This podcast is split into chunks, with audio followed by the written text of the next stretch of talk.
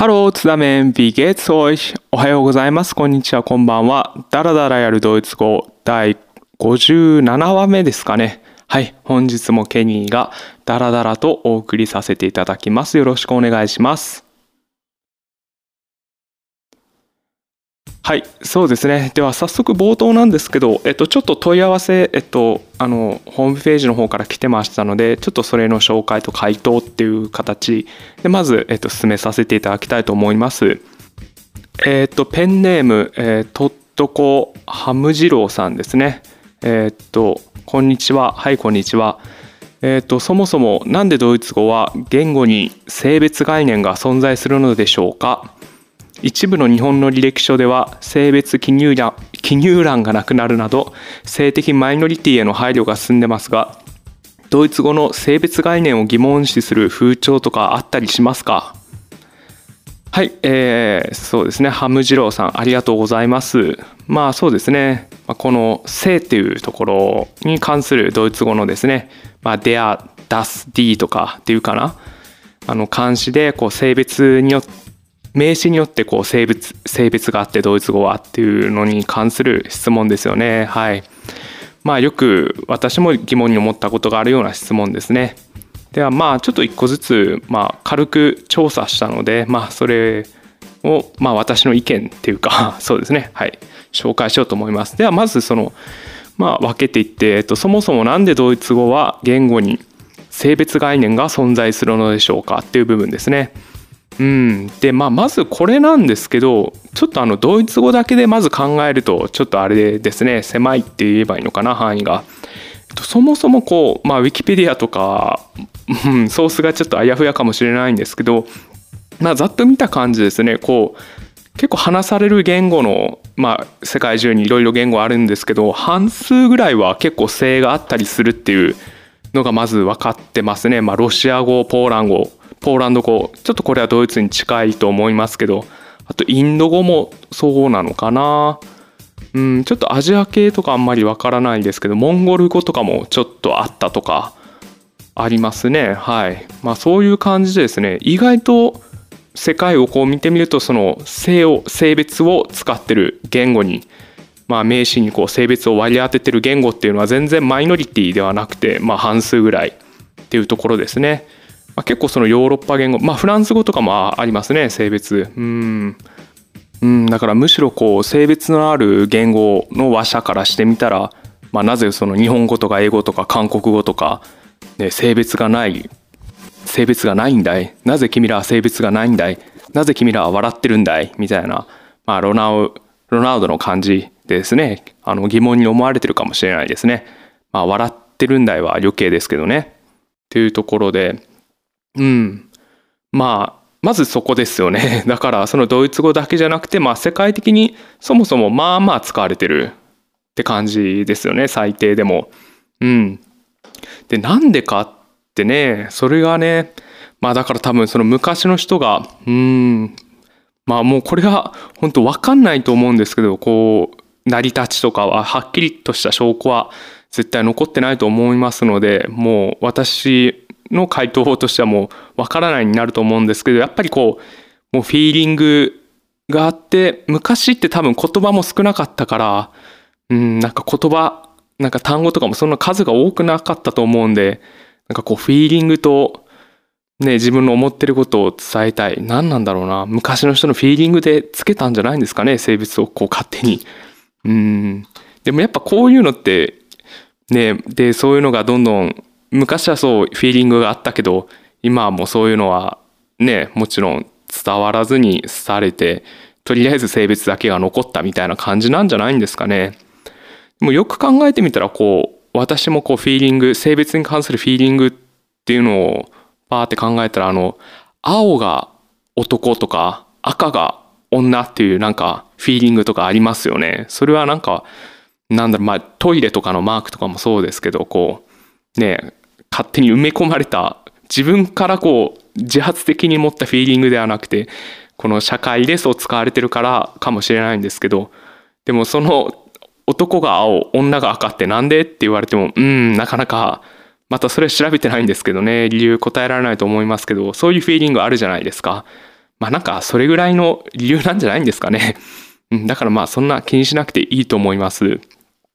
まあ回答にはなってないかもしれないけど、これぐらいでまあ勘弁ください。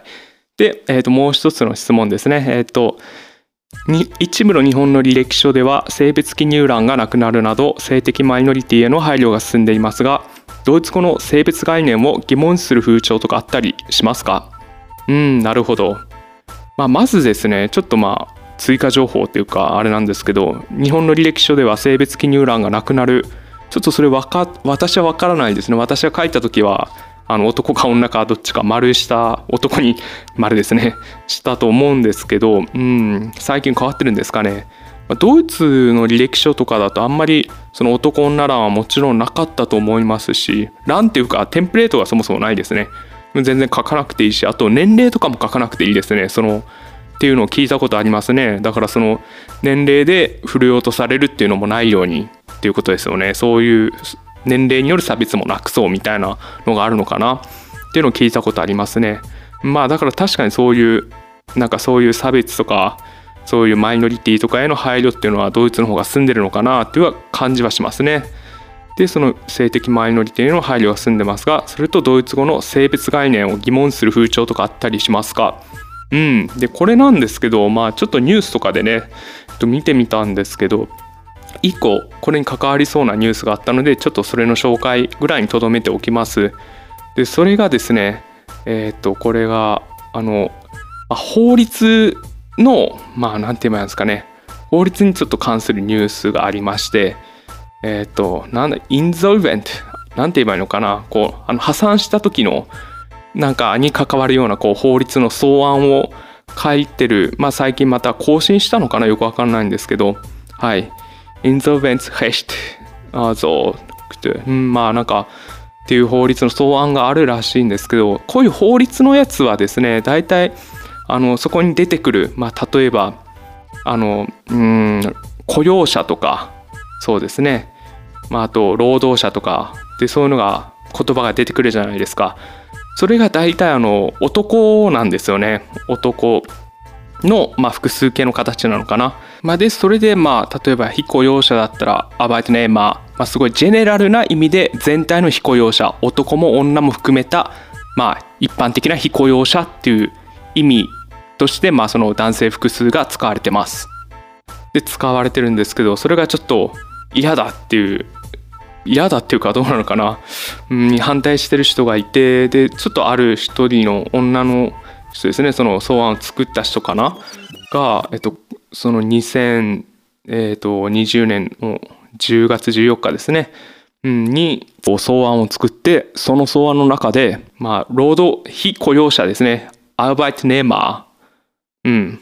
アーバイトネーマーはこれ男の複数形だと思うんですけどそれをそのまあ草案の中ではアーバイトネーマーギネンみたいな感じで、まあ女性の複数形かな？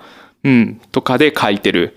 その草案にはもちろん注釈があって、この草案の中ではこのアルバイトネーマギネンとかで書いてるけど、これは女の複数形、通常は女の複数形だけど、まあ、これは男も全部含む非雇用者っていう意味だよっていうことで、なんか草案を書いたみたいな、なんかニュースを見ましたね。うん、だからやっぱりちょっとドイツの人でもやっぱこの性別っていうのでちょっと男女差別なんかこういう配慮するべきだっていう意見を持ってる人は、うん、そう感じる人もいるしまあそういう意見を持ってる人もいるっていう感じですね。うん。あとそうですねなんかデューデンっていうあの有名な私よく使ってる辞書があるんですけどオンラインのですねそれでなんかそのミーターえっとこれはなんだあの家をあの借りる人ですねはいミーターという単語があるんですけどで、これはあの男の人のことだけ言ってるのでミーターだとですね。で、女の人の、まあ、えっと、家を借りる人っていうのは、えっと、ミータギン っていう、まあ、言葉があります。まあ、これがこう辞書に載ってるわけなんですね。男はミーター、女はミータギンを使いますみたいな感じで。でも、それでですね、最近あの、なんかまた新しい性別っていうのが出てきてるっていうのは皆さんご存知ですか？聞いたことある方いらっしゃるかな？あの、なんか男でもない女でもない、まあ中立とか、まあ該当しないって言えばいいのかな。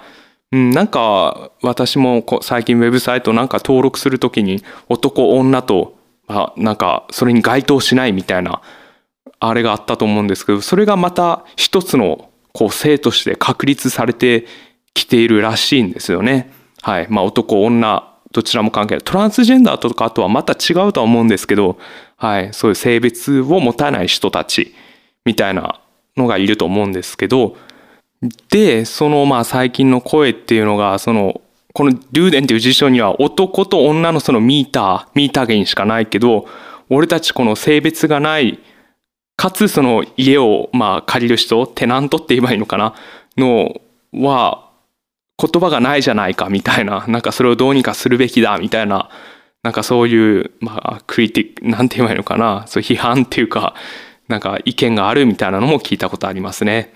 うん、本当ねなかなかややこしくなってしまいましたね。私もよく分かんなかったりする部分はあると思うんです。しっくりこなかったり。はい。まあ、そんなところですね。まあ、疑問視する風潮とか、風潮というよりかは、まあ、そういう意見もあるっていう感じですね。はい。まあ、ここまでで回答とさせていただきます。えっと、いつも、えっと、ご視聴いただきありがとうございます。では、そうですね。はい。まあ、ちょっと前置き長くなってしまいました。えっと本日のフレーズ紹介します。で、今日のフレーズもですね、えっと、また、あの、同音異義語シリーズですね。はい。はい。まあ、そういうことでっていうのを軽く頭に入れておいて、入れていただいて、まあ、聞いていただければと思います。では、本日のフレーズ、こちらです。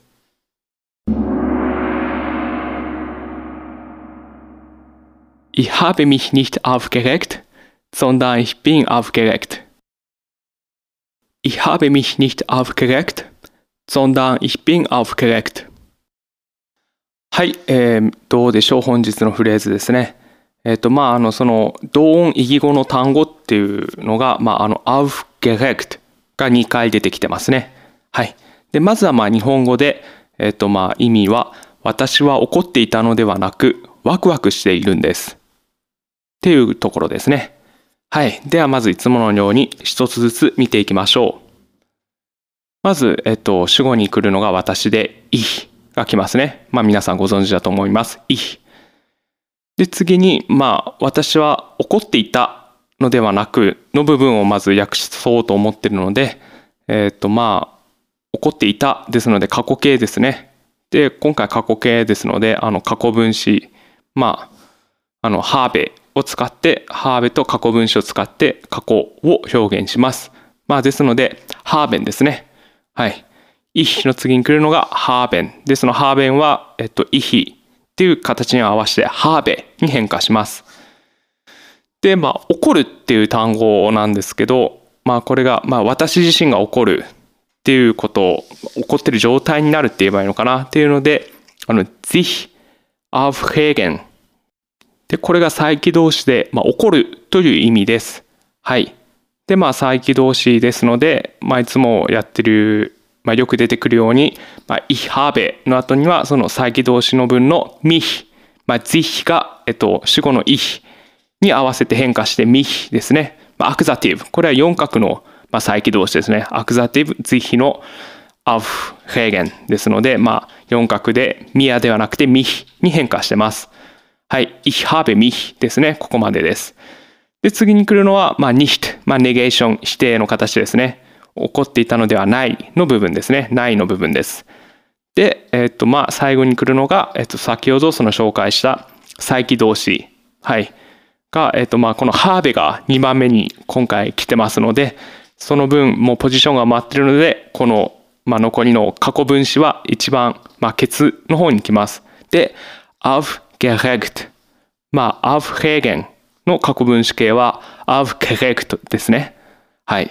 まあ、ここまでで、ich habe mich nicht aufgeregt。で、まあ、私は怒っていた。怒ってはいない。怒ってはいなかったですね。はい。っていう意味です。で、次に来るのが、えっ、ー、と、ワクワクしてるんですの部分ですね。で、まず冒頭に来るのが、ゾンダーンですね。はい。まあこれすごく何て言えばいいのかな。あのアーバーとかと、まあ、すごく似たような意味。でそのまあえっと前に来てる文の反対をこう言いたい時むしろ何なんしてるんですみたいなことを言いたい時にはい使います。まああの nicht その前の文で nicht ってきた場合でその nicht sondern っていうまあコンビネーションがよく使われてますね。はい。まあそうですね。まあアーバーって使ってもいいのかな。いいと思うんですけどまあ nicht できてるからまあ sondern を今日は使ってみましたまあ、使ってみましたというか、まあ、聞きましたなんですけどね。はい。で、えー、っと、まあ、これで、その、アーバーみたいな、however みたいな英語で言うと、まあ、なんなんではなく、むしろみたいな感じですかね。強いて言うならば。うん。で、えー、っと、で、次にまた来るのが、まあ、主語。で、これもまた同じこと、まあ、これリザンダントなんですけど、はい。まあ、ちょっと省略できるパターンもあると思うんですけど、ゾンダーの場合はですね。はいまあ、そのまま繰り返します。ああと、えっと、ゾンダーの後はですね、まあ、そのゾンダーの前、ゾンダーの後、文が2つあるんですけど、これどちらとも、まあ、主文の形って言えばいいのかな。あの、よくあるドイツ語の副文みたいな感じで、ネーベン雑、あの、出すの後とかの文みたいに、あの、えっと、コンジュゲートする動詞が、まあ、変化する動詞が、主語に合わせて変化する動詞が、ケツに来るとか、そういうことは一切ありません。えっと、普通の文を2回ゾンストで、まあ、つなげるっていう形ですので、まあ、比較的簡単に使える、はい、形だと思います。はい。まあ、そういうところを念頭に置いておいて、で、まあ、私はワクワクしているんです。っていうところで、まあ、ゾンダーン、まあ、むしろって感じですね。で、イヒが私。で、次に来るのがビンですね。まあ、これ、在員動詞。はい。で、えっ、ー、と、それがイに合わせて変化するとビン。になります。イヒピン。まあ、イヒピン、ケニーとかの瓶ですね。はい。で、最後に来てるのが、これは、えっと、アウフゲヘクト。で、あの、これでワクワクしてるっていうことですね。まあ、excited って感じですね。英語で言うと。で、まあ、気をつけていただきたいのは、こんえっと、これは、あの、形容詞で、まあ、アウフゲヘクトっていう意味ですね。はい。まあ、そういう感じです。で、あの、このアウフ gerecht が2回使われてるんですけど、えっと、1つ目の文の方の Ich habe mich nicht aufgeregt の方の aufgeregt は、あの、動詞の過去分詞形で aufgeregt。だからまあこれはつまり動詞の働きをしてますね。で、そのゾンダンの後の方でもう一度出てくる aufgeregt。aufgeregt。すみません、aufgeregt。これはあの形容詞で、まあ、ただワクワクしてるっていう意味ですね。はい。まあ、そこがポイントなのかなというところです。もう全く同じ形なんですけど、まあ、動詞で使われるか、その形容詞で使われるかっていうところで、まあ、意味が結構変わってくるっていうので、今日紹介しています。ではもう一度繰り返します。Ich habe mich nicht aufgeregt, sondern ich bin aufgeregt. 私は怒っていたのではなく、ワクワクしているんです。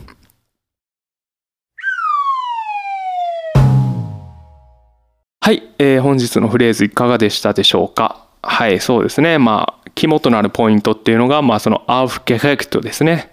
で、これが動詞で sich aufregen。まあ、で使うときは、まあ、その、怒、upset みたいな、怒るみたいな意味なんですけど、え、ー、と、形容詞で aufgeregt になると、まあこれはワクワクするっていう形になるっていうところですね。はい。まあこれがですね、うん。で、その、で、今回さらに今回の文だとこのハーベみたいな感じ、あの過去分詞形になるともう、アウフケレクト。その動詞のアウフケレクト、ハーベ、sich、ハーベン sich、まあアウフケレクトって言えばいいのかな。と、その、えっ、ー、と、形容詞のアウフケレクトはもうほとんど、もう形は全く一緒なので、まあ混乱するっていうところで、はい。まあちょっと紹介してます。この際覚えちゃおうということでですね。うん。まあこれ実際に聞いたセンテンスっていうところで、うん。まあ怒るとワクワクする。うん。で、これ結構2つ、なんて言えばいいのかな。まあ違う意味とは言ったんですけども、なんて言えばいいのかな。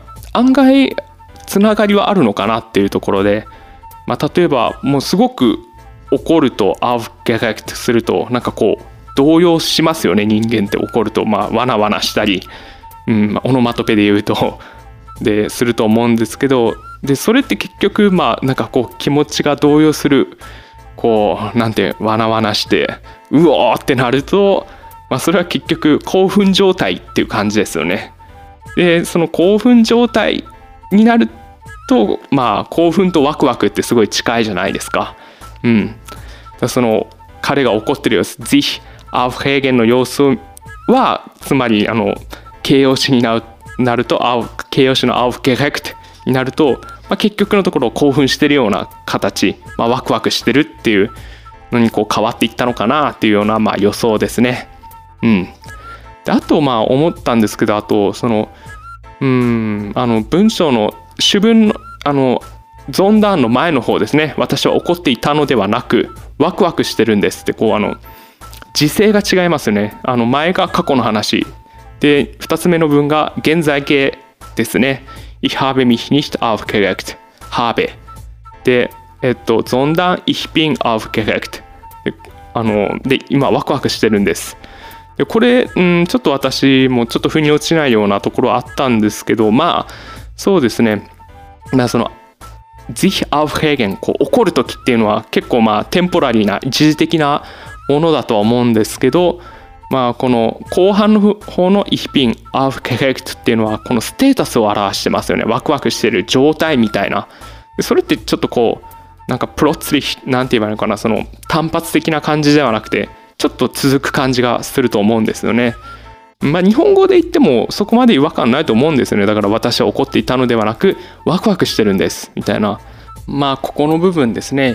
まあ Ich war aufgeregt みたいな感じで過去形使ってもいいのかもしれないんですけどまあこれ実際に聞いたフレーズっていうところで、まあ、現在形で紹介しています。はい。まあちょっと今日はまたグダグダと長くなってしまいましたね。まあこんな回もあっていいんじゃないんでしょうか。ではドイツも日が長くなってきました。まだ、えっと、夜ではないですので、えっと、良い一日をということで締めさせていただきます。Schönen Tag noch bis zum nächsten Mal Tschüss。本チャンネルダラダラやるドイツ語ではいつでもリクエスト感想コラボ等何でも受け付けております。メールの方は germandaradara.gmail.com 英語でジャーマン GERMAN ダラダラ DARADARA at gmail.com 番組の詳細欄にメールアドレスありますのでそこをクリックしてメールを送っていただいても結構です。ホームページのリンクもありますのでそこをクリックしてから問い合わせフォームでも送れます。Twitter、インスタ、Facebook でもダラダラやるドイツ語で検索して登録いただければと思います。ではお便り待ってます。チュース。